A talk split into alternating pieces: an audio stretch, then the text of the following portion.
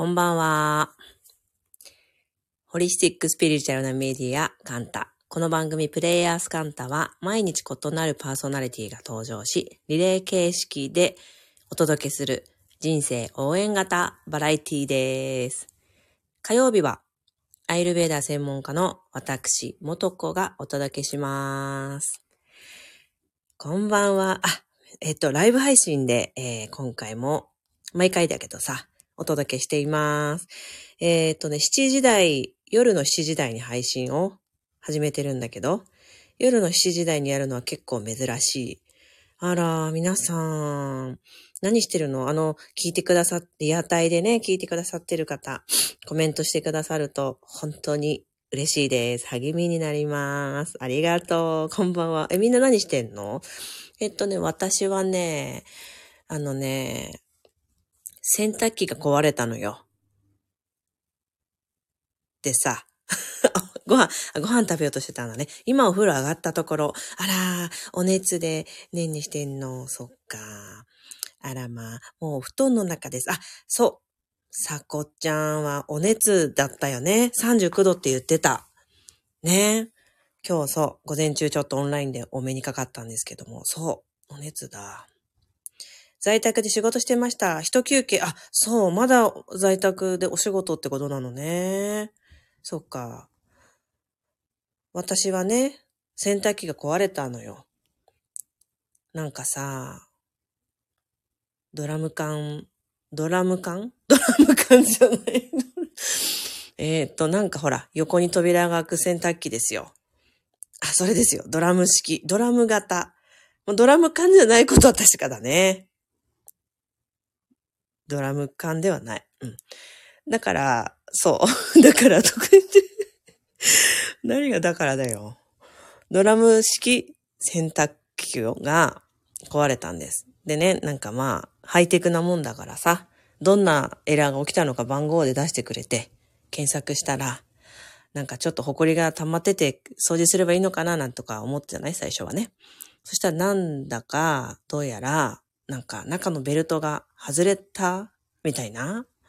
だからプロを呼べということで、10日ぐらい前から洗濯機がないということで なんか2、3日に1回今、えー、コインランドリーに行くことが日課になっております。日課というか習慣になっておりますが、なんかさ、ちょっといいなって思っちゃってるの。なんか、やっぱ不便なことって逆に面白いっていう現代を感じてます。全部が便利で、えー、いつもの毎日を過ごしていたところに、洗濯は結構必須じゃない？それで、その、洗濯、ね、コインランドリー行ったらさ、お金入れて、スイッチをしたら、うんと、低温乾燥ナチュラル洗剤コースみたいなのを選びまして、そうするとなんか通常のよりね、20分とか長いんですよ。で、80分かかるの。結構大量なんだと思うんだけど、80分乾燥まで。で、どうしようかなーってなるじゃん。で、隣に本屋さんがあるからさ、なんかそ、本屋さん行ってみたり、その、さらに隣にレストランがあるから、じゃあこの間にご飯食べよっかって言って娘とご飯食べてみたりする？それから、このコインランドリーの中で洗濯畳んでみたりさ、なんか、いい、いいねとか言いながらやってます。そうそうそう。不便なのにイベント感がちょっと楽しい。なんかコインランドリーっていいよね。ほんとほんと。おさとちゃん。なんかいいんだよね。なんか静かなんだけど、なんかそこに、なんか待ってる人がいたりさ、なんか、新しいよね。生活の中の一部みたいな、めっちゃ生活の中の一部のことをしに行ってるから、みんななんかこう、オン、なんかスイッチオンにしてきてる場所じゃない感じだからすごい生活の中の、違う生活、人の生活をちょっと垣間見るわけじゃないけど、なんか面白いっていう。周囲に増えました。いや、ほんとそうなんですよね。私が住んでいる、あの、宮崎台という場所はですね、ずっともう10年近く住んでるんだけど、あの、コインランドリーが一つもなかったの。だからさ、お布団洗えるとかそういうのもないなと思ってたの。そしたらポポポポンとでき始めてなんか増えました。そう。何してもいい時間って感じ。あ、わかる。なんか、なんかそういうのない？今ご飯炊いてるとかさ、なんか食洗機回してるとかさ、まあこれはやっぱ現代病だなと思いながら喋るけど、うん、例えば、あ、具をさ、たくさんもうお水の中に入れて火をかけて、豚汁的な準備みたいなのをコトコト煮てるとかさ、なんかそういう時間って良くない？なんか一つのことは、なんか進行してるのに、進行してるからこそ、ちょっとそれに手をかけてなきゃいけないというかさ、目をかけてなきゃいけない？それに関わる軽い束縛あるんだけど自由みたいな。ああ、旅行行くときの移動時間とかね。まさにそう。昔コインランドリーでド派手なマダムに話しかけられた。そうなんだ。うん。えっ、と、被災地の方々は水がまだ出ないので、100キロ以上離れた場所へ洗濯ツアーに、ツアーにいらっしゃる。そうなんだ。そうだよね。うん、なんか、そうだな。この季節だったら、なんか、一週間ぐらいは、なんとか着替えなくてもいけそうだけど、とはいえ、って思うんだよね。あとさ、あの、おむつとかさ、赤ちゃんの、あと女性の場合は生理の問題とか、ほら、お手洗いもさ、あの、かなり難しいじゃない？なんかそういう消耗品もすごくそうなった時って重要なんだろうなって思っています。アパレルメーカーで働いてた時、製品を大量に洗わなくちゃいけなくて、入り浸った暴露帳のコインランドリー。ノスタルジックな時間。まさにそれですよ。それ、あら、さきこ、リアタイ。なんか久しぶりじゃない？こういうここで会うの。ね。そうなの。ノスタルジックな時間です。それそれ。それが言いたかったかも。ありがとう。この間の雪の時、お相撲さんがコインランドリーに来てた。ふんどし大量。そっか。あ、ねえ、やっぱふんどしはやっぱ乾かさないとね。乾き悪そうだしさ。乾き悪そうだよね。なんか帯み、帯より分厚い感じじゃない？触ったことないけど。問題だけど。帯より太、なんか分厚い感じだよね。うん。ねそう。そんな感じで、そう、コインランドリー行って参りまして、5時ぐらいから。それで、もうそのままその間にね、本屋さん行って、ご飯も食べて、んで、80分したから戻って、なんか畳んで帰ってきた、なう、みたいな感じです。かちょっといつもより時間のなんか過ごし方がちょっと夕方からずれてる。違うかな？うん。そんな私はですね、今日朝から、えっ、ー、と、神宮前のカンタのえー、なんて言うんだ、あれ、アトリエに？行き、えー、ゆうじさんとマリコさんとお会いしてきました。え、今日からですね、カンタの1年間のリトリートの第4期が、えー、始まりました。年間のリトリート、年間リトリートは、先ほど言ったように4期ということで4回目なんですね。えー、今3回目の方もまだ半分折り返しぐらいで、ものすごく今、えー、今、うん。あ、ちょっと言わないでおこうかな。今、丸々丸な感じですし、うん、2期の方も、えー、見届けた、見届け終わったばかりという印象で私の中では、うん、一期の方たちも、のこともすごく覚えてます。一期の方たちが、は、じめました、はじめましてって来た日から終わりになっていて、そこから数ヶ月ぶりに会ったとか、とかね、もういろんなことを覚えています。やっぱり一年間を通して、あの、その方を見届けさせていただくんですよね。で、最初はね、1ヶ月に1回ぐらい、私の担当はね。で、その間にも、えっ、ー、と、私と一緒にヒーラーをしてくださる、えっ、と、よりすぐりのチームメンバーたちが、えーその方と一緒に対話式のね、セッションをオンラインでししたりします。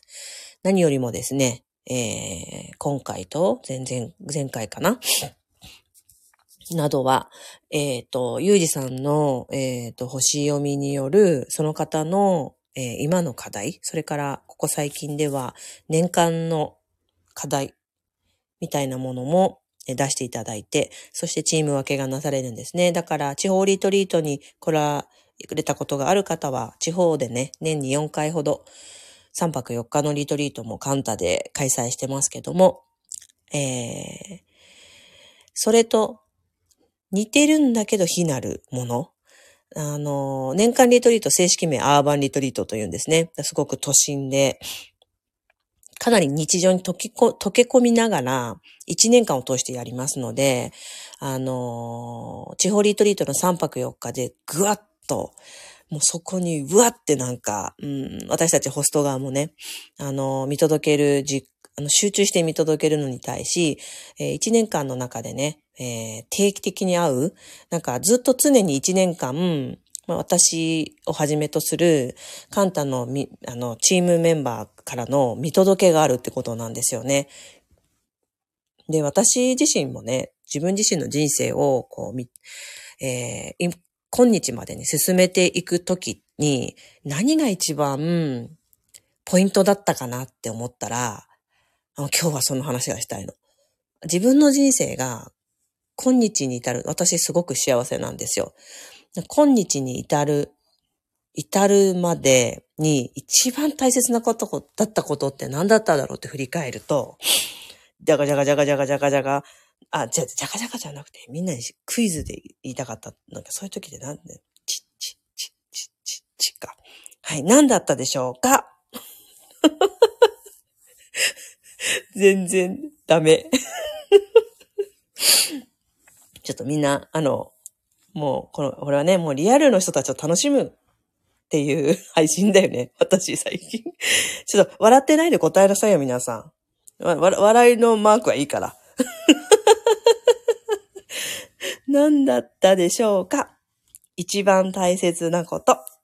自分を知るのはもちろんでね。だけどさ、何が、何をもって自分を知れるって思います？質問なんだっけはダメだよ。質問なんだっけはダメだよ。自分らしくいる、それも大事だよね。人と関わる。うん、惜しいな惜しいなあ、誰かがいてくれること。人とのつながり。正解なんか効果音とかないの？これ。ちょっと、ないの？ねえ。これ。ないの？この、機能ないの？え？ないか。BGM? ないね。パフパフ、そうそうそう、そういうの、あ、なんかある。え？ちょっと待ってよ。ないね。ないや。うん。あ、容疑者？これ？どう？これどう？これなんか声変わった？ちょっと自分でもわかんない。え？どう？えやばいやばいこんにちは、もとこです。アイルベーダー専門、アイルベーダー専門家のもとこです。あ、ダメ。あ、そう、ダメで、萌子先生からダメが来たんで、これ、どうですか？皆さん。誰かに乗っ取られてみてあかんって。子供が聞いて、家族が聞いてて子供がビビってる。ダメよ、教育に悪いからすぐにイヤホンにして。ダメよ、教育に悪いよ。これはどうこれはいい。あ、これも微妙ね。じゃあこれは？これどう？バルタン星じゃんあとでちょっと私アーカイブで聞いて自分で笑うしかないわ。今ライブ入ったらなんか言う宇宙人、宇宙だった。え、いい？もう。これだったらいい？あ、落ち着いた。遠くへ行きましたね。あ、そうなんだ。じゃあ、これかな。これだったらどう？ちょっともう、なんか楽しみ始めちゃう。無線。ああ、微妙。うん。来た。一番したかったことは？一番したかったことは？一番、ライブ？お風呂だ。あ、お風呂、あ、なるほどね。わかった。じゃあもうやめるわ。だ効果音じゃなかったってことがわかった。そこ？みたいな。えっと、パフパフみたいなのが出るかなと思ったの。ごめんね、みんな。みんなの貴重な時間を取っちゃったわ。ただいま。ごめん。ただいま。悪かったよ。ごめん。あ、そう。じゃあ後でちょっと私もアーカイブで楽しみにやるわ。聞くわ。あ、えっ、ー、と、何の話？うん。あ、そうそうそうそう。私の人生に、を振り返るにあたり、私が今今日の自分でいられたることに一番大切だったな。もうこれありきだなと思ったことは何でしょうっていうやつですね。笑いなく。はい。で、正解、惜しかった方々が二人ぐらいいましたが、まさになんです。人なんだよね。誰といるか。えー、誰が見届けてくれるのか。私の人生に誰がいるのか。そこだって思ったんです。反対してくれる人よくいますね。愛情のような、本当の愛情なんだろうけど、その人にとったら。愛情として反対してくれる人って言いますね。まあご両親なんかで、ちょっと古い例えですけど、私がお笑い芸人になるって、そんなの食べれないからやめときなさいこれ愛情ですよね。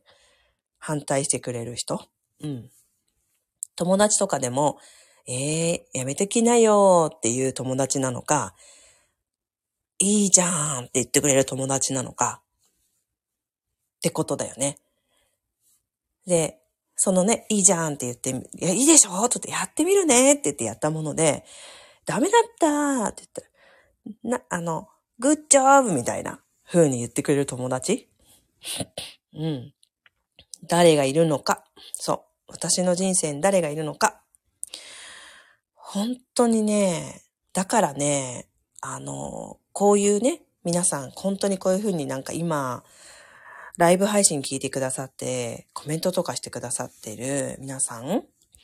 で、本当にカンタというね、あの、場を、あの、うまく使ってって言ったら変だけどさ、同じ人たちが集まりやすい場所に、まあよくぞうまく見つけて来られたん、来られましたねって感じなんですよ。言い方。言い方。うん。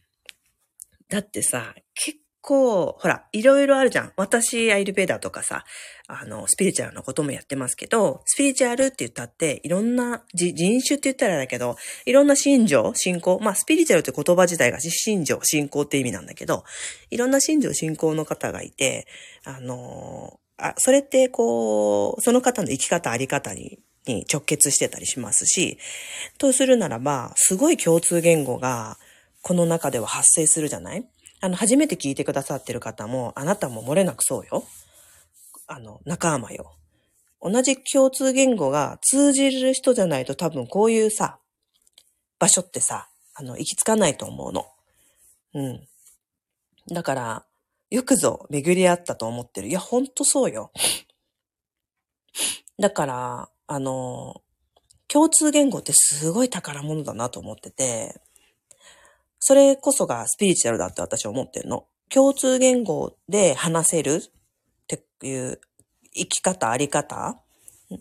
その共通言語で話せるってなんだろうって、そこには信仰、信条、思いみたいなさ、自分の中の、こう、なんていうの、信仰、信条、思いっていうとさ、頭が知っていることではなくて、こう、ハートから湧き出てくる自分の思いってやつじゃない。で、それってさ、なんていうのかな？自分の中でそこにパッションとかさ、喜びみたいなものがハートから湧き出てくるものでしょ？この喜びっていうのが湧き出てくる感情で人と付き合えるっていうことが、付き合え、付き合えるかっていうことが、私にとっては、あの、一番大事なことなんですね。一番大事にしてること。その人がどれだけ、例えばきつい言葉を言う人であろうが、うんと、言葉の選び方がきつい人であろうが、あの、どれだけ早口の人であろうがって言ったらちょっと今某サングラスの方が顔の出てきてしまいましたが、どれだけ早く死んでると。はあ、これちょっと、某 Y さんだけちょっとこれはあの、なんていうんですか。ブロックしなきゃダメかも。はあなんか今日は、あそうそうそうそう、サングラスね。ね、もう一回言いますが、どれだけ早口の人であろうが、ね、どういう人であろうが、この共通言語、これはもう一回言うけど、胸から、このハートから溢れる思いに乗せて喋れる言語ですよね。そういうこと。だから、あの、流行り言葉一緒に使える人とかそういうことじゃなくて。うん。もう一回言った。やだ。よかった。聞いてないみたいに。聞いてたらダメだよね。内緒ね、みんな。ね。そういう人であろうが、もう本当にそういう言語で話せるっていう人っていうお付き合いのなんだろうな仕方は、本当に私そこ、うん、そこのみだなって思ってます。どんな過去があろうが、どんな生き方してきた人であろうが、そのハートから湧き出る共通言語が同じところに行き着いている人とは、まあ話が早いし、あの、なんせじ湧き出てくるものを応援してくれる？うん。って思う。そう。だから、どんな人と出会うかっていうのが燃えてきた。ちかちゃん。ありがとう。どんな人と付き合うかっていう言い方はなんかあんま好きじゃないのね。どんな人たちが私の人生を見届けてくれてるかっていう意味合いが好きで、どんな人と付き合うかってなんかちょっと、うん、なんか立ち位置が違う感じがして。私の人生は私が作り上げてるんだけど、そこにはやっぱり私の人生に関わってくれてるたくさんの人たちがいて、関わってくださってるたくさんの人たちの中に、私のことを、私が私のことを好きって気づけるには、私が自分が自分のことが好きだ、こういうところがいいところだっていうことに気づけるには、私がハートから湧き出す、湧き出てくるこう言語を通じ合えて話せる人、話せるかってことがもう一番重要だなって思ってるの。海外の方は全部説明しなくても分かってもらえて嬉しいですよ。ほんとそう、みさちゃん。ほんとそう。だからね、それで年リト、年間リトリートとか、えー地方リトリートやってますよの話に、まあいきなり戻るんだけど、あのー私はこの年間リトリートや地方のリトリートっていう場所で、同じね、共通言語で話せる方たちしかいらっしゃらないから、その方たちが願うハートから湧き出るものは、すべて可能だよって思いながら観察者をやっている人なんです。その役割なの。すべて可能なんです。ハートから湧き出てくるものは、すべて可能で、そして簡単だよっていう風に見守っていたいの。はるちゃんありがとう。なんかみたいに私にみんながハートを飛ばしてくるわ。やだ、みんなが私にハートを飛ばしてくる。やだ。やだ、またハートが飛んでくる。やだ。そうなの。ね、そう思わない？だから、あの、みんなもとこさんが人生にいて幸せだ。ありがとう。ありがとう、ちあき。ハートが飛んでくる。そう。えっと、みんなもそうよ。みんなもそう。だからお互いこれってさ、相互の関係性っていうのは相互に存在し合えないとできないじゃない？だから、その、いや、可能、いや、いいじゃんって私は言うの。だってその人がやりたいって言ってることを、なんで私の主観で反対する必要があるのって思いません？あの、これ子育てしてる方なんかは一番子供に対してって弱、相手が弱者だからさ、あの、上司とか、あの、管理職とかやってる方もそうね。相手が弱者だと、なんかよくわかんない、えーコントロールマインドが働きそうになるじゃない。そうするとさ、もっとこうした方がいいよとかさ、あの、こうやればとかさ、それはやめといた方がいいよとかってなんか なんか、なんか登場するじゃん。もうなんか、元子の中のその元子、そう登場するじゃん。あ、なんか、チョコが飛んできた。何？バレンタイン的な？ありがとう。ね、なんか登場するじゃん。それって、私の主観で人のことを反対する必要ってどこにある？って思いません？ね。なんかすごくほら、子供だとさ、子供が幸せになってほしいとかさ、うーん、子供が、うーん、あの、心痛めないでほしいとか、傷つけないでほかないでほしいとか、失敗しないでほしいとか、多分そういう、も、あの、えっ、と、そういう心のスタートだと思うの、多分そういうのって。ね。あの、大体そうなんだ。だからその人がやりたいと思ってることを、に、いいじゃんって言えないっていう時って、その人が失敗してるって決めつけてるようなもんだよね。あ、失敗するだろうって決めつけてるようなもんなんだよね。うん。だから、細かく人の人生だから考える必要ないの。これやりたい、あれやりたい、いいじゃんっていう。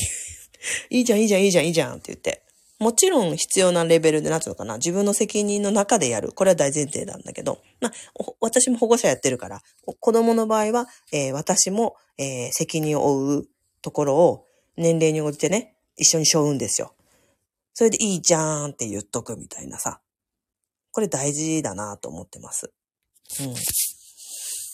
どう思う？みんな。なんか、ね、だから、えーとはいえね、子供の時にいっぱい教育ママとか教育パパっていうのかな？すごく、なんだろうな、しつけという名の、その人たちの期待が重たすぎて、あの、息苦しかったって経験してる方も多いと思うんだけど、えーそれはそれでネガティブであろうがポジティブであろうが内容が、その人からの愛なんですよね。あのーそれで被った何かのせいで私が今こういう人生になってるっていうふうに思ってる人ほど、そのことについて根に持っちゃってるんだけど、それはそれでその時のご両親なりの愛なんですよね。愛であるということと内容は別。愛であるっていう真実は愛であるんですよ。だけどその愛の発し方はね、人それぞれだよね。なんて思います。うん。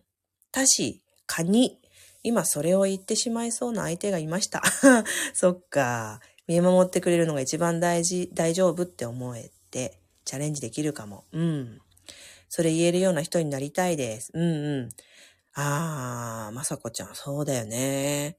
もちろんなんか私完璧じゃないの。全然完璧じゃない。子供に対して、えーとか言ってなんか、一昨日ぐらいかな。なんか富山のイベントに呼ばれて、15歳中3くんがダンスイベントに呼ばれてですね、富山行ってくるって言ったんですよ。それは1ヶ月前とかに相談を受けて。で、えっと、新幹線往復と、やっぱり夜のイベントだからそのままホテルに泊まるということと、えー、もろもろの諸経費がかかるって言ってて、うんとね、なんかその前にもね、この諸経費、あの、あの、親としての言い方変だけど、経費がかさんでたんですよ。だから、えーとか言って、ちょっと一晩考えるねとか言ったんですよ、私。これですよ、これ。これはもちろんお金が関わることだから、えー実際に無理なのか無理じゃないのかみたいなのもあると思うんだけど、えっ、と、一発目にそれを聞いたときに、いいじゃんって言ってあげられなかったの。でも、ちょっとお金のことで考えるわならいいんだけど、いいじゃんの前に、え、なんか、かちょっと最近経費かかりすぎだけど、みたいな自分が先に出てきたんですよ。あ、なんだろこれ、みたいな。そっからちょっとね、自分を見つめましたけど。うん、会社式。うん。親も一、親一年生だから勉強ですよね。本当だよね。あ、そうそうそう。それでね、まさこちゃんが言ってくれてる。それを言える人になりたいですってやつさ。あの、そう。それでね、今の話、まさこちゃんが言ってくれてる、それを言える人になりたいっていう話の流れで私この話してたんだったんだけど、えっとね、自分に許してないことがあるってことなんです。結論から言うと。えっと、息子くんにそれを思ったとき、えっと、自分自身に結構私与えることを許せてるんだけど、ちょっと与え、最近与えすぎてないみたいな自分がいたんですよ。えっと、ほどほどにみたいなこと言ってる自分がいたんですか心の中に。だから私ほどほどにしてっから、お前もほどほどにしろよってなるんですよ。ドキ 痛い痛いでしょ？まゆみちゃん、痛いですね。痛いよね。うわー。なるほどだ。ははーん。お、いいね。ぐさ。よしよしよし。みんなに届いた。嬉しい。だろ？うなんかね、それで、ね、今日本屋でうろうろしてたの。で、大体本屋うろうろすると何か一冊をガン見する？熟読するとか、まあ、あの、立ち読み前提ですけど、の話をしてますけど。なんかペラペラペラってううろうろむ、あの、するんです。何か一冊を見るっていうより、ペラペラと、あ、今のこの世の中の、なんだろうな、マス向けに売られてる書籍、それから IT 系の専門誌とか、なんか、あ、なんか世界情勢じゃないや、なんか社会情勢見に行くじゃないけど、なんかそういうちょっとエネルギー見に行くみたいな本、利用の仕方をよくするんですけど、今日一番目に飛び込んできたのはね、なんかね、えっ、と、50代、60代ぐらいの方が、なんで、えっ、と、シングルライフ、えー、お一人様っていうやつを楽しんでる人用の専門誌っていうのが目に飛び込んできたの。そこに、えー、一番大切なのは、いかに自分に過保護であるかってことっていうふうに、でーんってでかく書いてあったの。あ、これ、まさにこれだよねって最近これだとか思って、なんか思ったんです。えー、つまり、えー、もっと自分に過保護でいいよねって。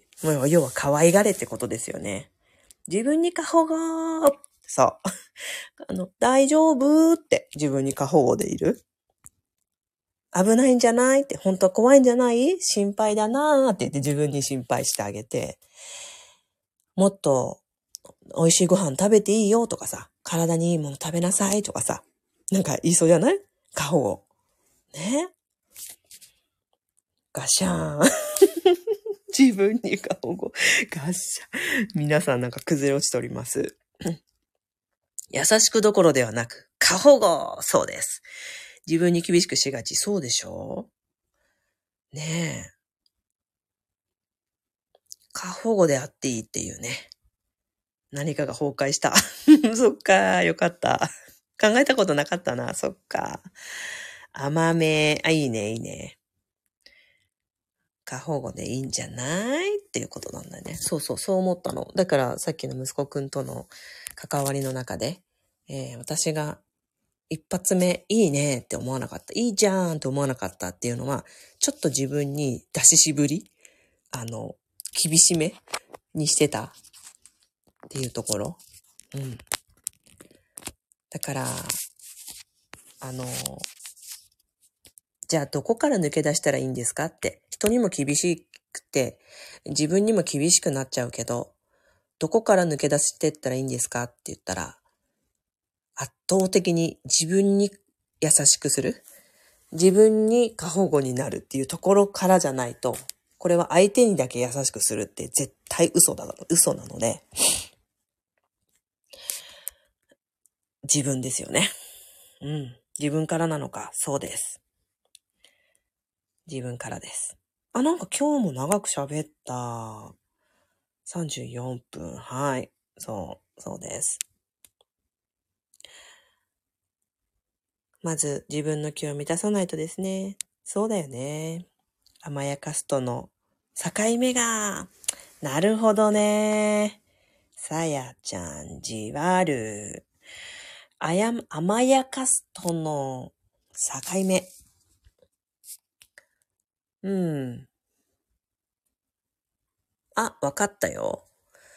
えっとね、あの、悪くないことだけど、ご褒美制度だけで甘やかしてると思ってる人が多いらしいの。ジャパンには。もう一回言うね。えーご褒美制度で自分を甘やかしてる気になってる人が多いらしいの。誰からもコメント来ない。あ、そうそう、ご褒美スイーツとか。そうそうそうそう。だから、これ、自分にとってハッピーなことは絶対みんな人生にしてるでしょ？もうすでに。だけどこれ、ご褒美制度採用してね？って、そこ疑ってみる。うん。そう。あのー本当に普段から自分をご褒美制度じゃなく甘やかしてあげれてたら、ご褒美ほとんどいらなくなりますから。うん。ジャパンには甘やかし制度、もっと。なんかいいわ。ジャパン。ジャパン、ジャパンって、なんか、ねえ、何ジャパンって？なもう一個、そうそう、そうね。自分を許すってことなのかな？甘やかす。そうだね。自分を許すってことにも、で、でもあるよね。うん。なんか最初は本当に目に見えるものでいいと思うんだよね。さっきの、なんだ、ご褒美、あの、スイーツでもいいし、例えば、自分を、自分のなんだ、美容とかにお金かけてあげるとかさ。あ要は自分が上がることよね。うん。あとさ、私の場合はだよ。さっきの息子くんとのテーマで、私が出ししぶりしてたっていうやつは、えっ、と、自分が本当にパッションを感じる、あれやりたい、これやりたいっていうものがあるわけ。ね、そういう原動力で動いていくんだけど、そういう、そこのパッションの出ししぶりというか、自分があれやりたい、これやりたいを、えっと、ちょっとやり、出しすぎかもしれないから、ちょっと、あの、蛇口の蓋し、ちょっと狭くしようみたいな、風にしてたんですよ。ちょっとずつ、みたいな。そしたら、いや、私、ちょっと、蛇口の線結構閉めて、ちょっとずつにしか、その、パッション出ないようにしてるのに、お前、お前、富山に、中3で富山に新幹線で楽しんで行って、パッション出すって、どういうことだよ？みたいな、やつですよ。まさこちゃん、してたんですか？そうなんだ。あと、あの、みんなと一緒ですよ。うん。嫌なことから逃げるのとは違いますね。違いますよね、過保護。あ、えー、どんなことだろうね。嫌なこと。うん。なんか嫌なことっていう言葉って、あの、嫌なことっていう言葉なんだろうけど、あの、そ、嫌なことをやってるところにも、あり方は2種類あるって思ってて、本当に嫌なのか、本当は嬉しいのか。いつもこれは私自分も通ってるんですよね。うん。本当に嫌なのか、本当は嬉しいのか。嫌なことの時。ね。結構嫌なことっていうカゴに、あの、仕分けしているものなんだけど、本当は嬉しいこと本当は喜びであることって多多くあるんですよ、皆さん。うん。ちょっと贅沢なカレーっていうキャッチコピーが書いてある日本の商品を見て、なんでちょっとなの？って。いつも贅沢でいいじゃんってイタリア人の夫が言ってた。やば。あのね、ちょっとシリーズはね、食品関係でね、流行ってる。長らく。ちょっと、いや、ほんとそう。ちょっと贅沢なカレー。そう、プチご褒美とかのキャッチコピーで溢れてたなって気づいた。そうそうそうそう。ご褒美制度ね。なんかもうだからさ、あ、今日ね、今日その某サングラスの方とお昼までご一緒してたって言ったじゃないですか。で、オージャスっていうね、アイルベーダーで言うと生命素っていうものの話でちょっと盛り上がってたんですよ。そしたら、あの、某サングラスの先生、イタリアご出身、ご出身、ご、イタ、ご出身じゃない、イタリアにいらっしゃったことあるじゃないですか。そしたら、イタリアのも食べ物には本当にオージャスが多いと。なんかそのことと今結びつきました。イタリアに、えー、住んでる萌子のコメントで。うん。思いついた。思いついた。あ、じゃあ、結んだ、結びついた。だからさ、いつもご褒美なんでね。完全なご、完全にご褒美なカレーとか、日本語に訳すと。完全にご褒美なピザ。完全にご褒美なリゾットっていう商品しか存在しないんじゃないかっていう。ね、いいよね。最高だよね。日本もそれにしたらいいのに、完全に、完全に100%ご褒美なプリン。完全にご褒美なカレー。いいよね。もうご褒美ってか概念すらいらないのかも。そう、本当だね。みんな毎日食一番食べたいものを食べてる気がする。イタリア萌え子。そっか。それですよ。ね。完全に ね。完全に、完全にご褒美なアイス。ね。いいね。ちょっとじゃないんだね。いいね。いいよね。ああ、100%リッチな。あそ、そんなおしゃれな言い方しちゃう？何事にも感謝と思える文化なのかな。うん。なんか、こう、足りないものを探すという癖が、イタリアの方ってすごく少ないなって思います。あの、イタリア人のお友達、私もいますけど、足りないものを探す癖っていうものが多分もうさ、民族的な DNA でさ、少ないんだろうなって思います。うん。あ、すごい喋った。42分楽しかった。あれだね。某サングラスの先生さ、こうやってみんなとおしゃべりしながら楽しんでんだね。これいいなぁ。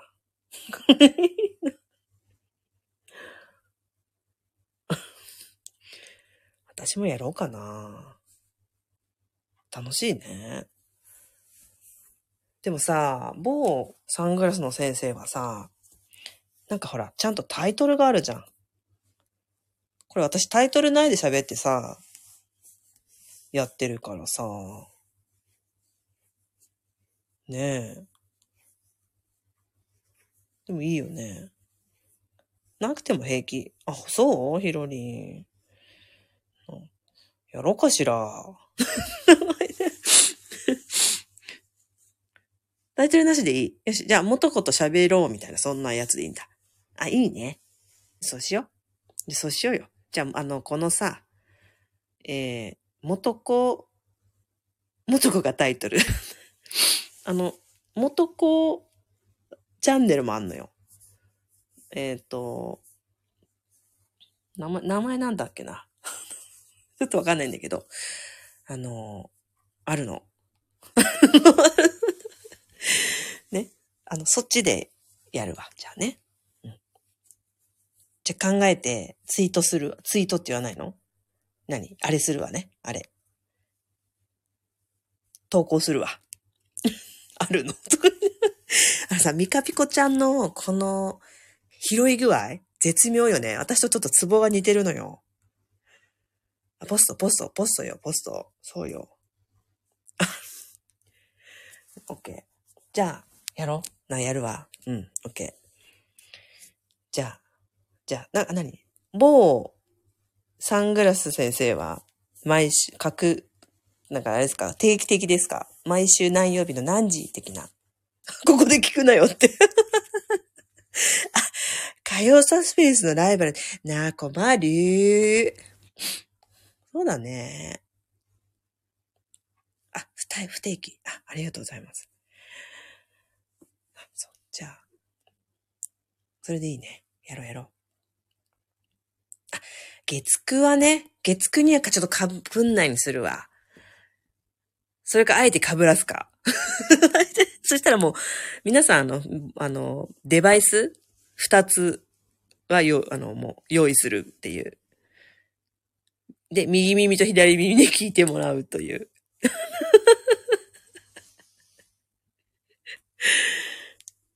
忙しい。忙しいよね。ダメよ。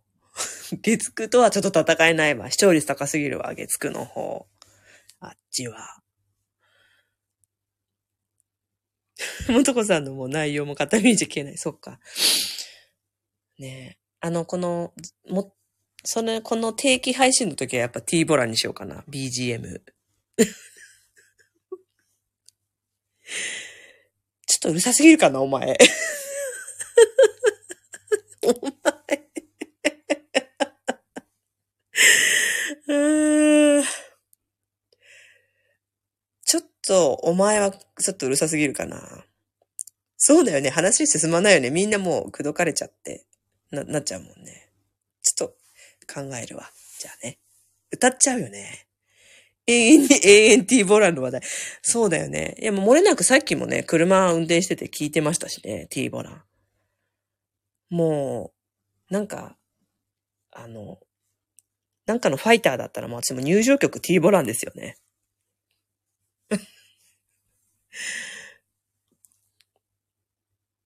あ、元子の口説かれチャンネル。また口説かれ、そうなんだよね。結構熱いんだよね、あいつ。あいつ。何もうほんとみんな聞いてくれててありがとね。こんばんは。じゃあそろそろ終わりにします。これちょっと最長だわ。プレイヤースカンタチャンネル元子火曜日担当史上最長だわ。この今回の配信。ありがとうございました。えっ、と、また来週も、えーぜひ、えーご視聴、ごし、お、お聞きください。面白かった。ありがとう。えーえーと、アーカイブでご覧の、お、お聞きの皆さんもお聞きくださりありがとうございました。じゃあ、また来週ねありがとう。バイバーイ。